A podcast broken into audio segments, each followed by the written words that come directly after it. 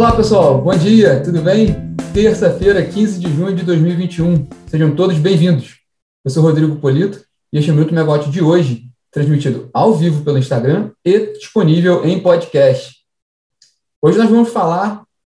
sobre a Eletrobras, que está incluída na pauta de votação do plenário de amanhã, a votação da MP 1031, que abre caminho para a capitalização e privatização da Eletrobras. Também vamos falar sobre mais um capítulo da crise hídrica,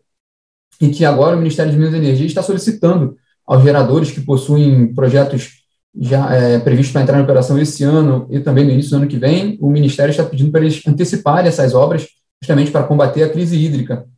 E também vamos falar sobre a reunião da ANEL de hoje, que tem destaque na pauta dela, tem destaques com relação a itens relativos ao risco hidrológico. Bom, vamos lá, pessoal. É, começando por Eletrobras, o presidente do Senado, o Rodrigo Pacheco, pautou para amanhã a votação da medida provisória 1031, que trata, que abre caminho ali para a capitalização e privatização da Eletrobras. O senador Marcos Rogério, que é o relator da medida no Senado, prometeu entregar hoje, para entregar hoje o relatório sobre o tema, né, para poder ser votado amanhã. O clima no Senado está um pouco movimentado, para não dizer tenso, mas movimentado, por causa por um lado, já tem a discussão com relação à a, a, a, a, CPI da Covid-19, que tem tomado muito espaço na agenda dos senadores, como também há uma expectativa, como a gente já mencionou aqui ontem, sobre essa, sobre essa, essa possível medida provisória que pode ser editada com relação, que, que, que cria né, um, uma Câmara multidisciplinar, interministerial, para a operação excepcional de reservatórios hidrelétricos nesse esforço do governo para conter a crise hídrica. É, ainda sobre essa discussão da Eletrobras, os funcionários da companhia né, é, aprovaram e pretendem iniciar hoje uma greve de 72 horas contra a votação da MP. É, a Eletrobras, por sua vez, endureceu a relação com os funcionários divulgou ontem uma, um comunicado interno informando que, a partir do, de um entendimento do Tribunal Superior do Trabalho, é, essa, esse, essa greve, que tem motivações políticas e não trabalhistas, não pode ser amparada pela lei da greve, e por isso a Eletrobras pretende descontar a remuneração dos funcionários que aderirem a esse movimento nessa semana. Com, especialmente com relação à Eletrobras, o, a questão agora é essa mesmo: aguardar o relatório do senador Marcos Rogério, previsto para ser entregue hoje, e aguardar a votação de amanhã, da, sendo de fato votada amanhã, para saber qual vai ser o desfecho, porque se houver, a gente até mencionou isso aqui, né? Se houver é, mudanças no mérito da MP, o, o texto tem que voltar para a Câmara, do, Câmara dos Deputados, e aí os, os, deputados têm que deliberar sobre essas mudanças propostas pelos senadores antes de, do texto ser, a versão final ser aprovada e, e transformada em lei. É, tudo isso tem que acontecer até a semana que vem, até dia 22 de junho, quando, quando vence, né, termina a, a validade da medida provisória. Sobre o outro tema do momento, a crise hídrica, como a gente mencionou no início aqui do nosso bate-papo, o Ministério de Minas e Energia ele tem pedido a geradores que antecipem as obras de suas usinas, justamente para elas fornecer energia mais rapidamente possível para conter, combater a crise hídrica. De acordo com reportagem da Camila Maia, que está na nossa plataforma, disponível na nossa plataforma, para quem quiser dar uma olhada, a, a pasta, né, o Ministério de Energia, está avisando, é, enviou documento para, para esses geradores que possuem empreendimentos com início de operação até o fim desse ano ou início do ano que vem, para pelo menos manterem o cronograma, não deixarem atrasar os projetos, mas se puderem, principalmente, antecipar essas obras. Essa medida faz parte de todo esse esforço que o governo tem, tem adotado, né, dessa estratégia do governo, justamente para combater a crise hídrica e garantir o fornecimento de energia e potência ao longo desse ano. É, nessa mesma estratégia que está incluída, é, a, o que a gente mencionou também no início, a, a, a, MP em elaboração pelo governo, justamente para criar essa Câmara Interministerial e Multidisciplinar para gerir os reservatórios hidrelétricos, para que possa, que seja mais ágil para, determinar o que, o que tem que ser feito na operação das hidrelétricas,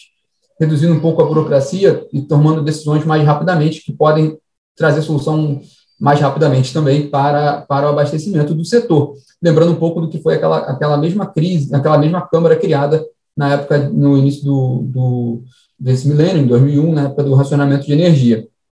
Especificamente sobre o dia de hoje, tem a reunião de diretoria da ANEEL, é, na pauta voltam temas que já, já haviam sido colocados em outros momentos, mas tinham sido retirados, principalmente com relação ao risco hidrológico. É, tem um item sobre o recálculo dos valores de prêmio de repactuação do risco, hidrológico e um julgamento de um recurso, né, de um pedido de reconsideração feito pelos, pelas usinas estruturantes, a SBR de Geral, Santo Antônio Energia de Santo Antônio, Norte Energia de Belo Monte e da Bragel, a Associação Brasileira de, Gerador, de Geração Limpa, de Energia Limpa, que, com relação à resolução 895, que justamente regulamenta itens da repactuação do risco hidrológico. Nós vamos acompanhar essa reunião da ANEEL hoje também. E na agenda do ministro, o destaque hoje é uma reunião prevista com o, diretor, o presidente da Câmara dos Deputados, o deputado Arthur Lira, hoje de manhã em Brasília. Essa reunião é interessante nesse momento, primeiro, pela MP que está sendo elaborada com relação a, a, a, essa Câmara, de, essa nova Câmara de Gestão da Crise, mas também por causa da Eletrobras, como a gente mencionou no início do bate-papo, se houver uma mudança no mérito do que está sendo proposto na MP 1031 no Senado, o texto tem que voltar para a Câmara, e aí o governo vai ter que trabalhar bastante com a Câmara para que tudo possa ser resolvido dentro do prazo. Também vale lembrar hoje que hoje é dia do vento, Dia Mundial do Vento, 15 de junho, e um levantamento da Beoli que está sendo divulgado hoje mostra que o Brasil atingiu recentemente 19 gigawatts de capacidade instalada de energia eólica. A, a associação prevê que, o, que a fonte termine esse ano acima de 20, 20 gigawatts e para o ano que vem, para terminar o ano que vem também com 25 mil megawatts, né, 25 gigawatts instalados no final de 2022. E na plataforma hoje, a gente coloca análise sobre preço de energia, meteorologia e projeção de ISF e bandeiras tarifárias. E para fechar o dia, às 18 horas, a gente tem o primeiro encontro do Clube do Livro, que vai discutir o livro do Bill Gates, Como Evitar um Desastre Climático, com a participação da Larissa Arayun, presidente da Megawatt Plataforma, e do Pedro Rodrigues, que é diretor do Centro Brasileiro de Infraestrutura e fundador do canal Manual do Brasil. Esse, esse evento ele faz parte da nossa programação especial de mês de junho, de, do apagão à transição, que a gente faz um registro dos 20 anos do racionamento de energia em 2001 e discute os rumos do setor elétrico para o futuro. É, dentro desse programa, dentro desse mês especial, a gente está lançando uma série de podcasts. O primeiro episódio já está disponível sobre as razões que levaram ao racionamento de 2001. E também nós vamos terminar esse mês com um webinar de dois dias discutindo justamente a transição energética e os rumos do setor elétrico. Bom, fica aqui o convite, fica o convite para o Clube do Livro, fica os destaques dos dias de hoje. Tem muita coisa aí para a gente acompanhar, amanhã a gente está de volta aqui. Tchau, tchau, pessoal. Bom dia.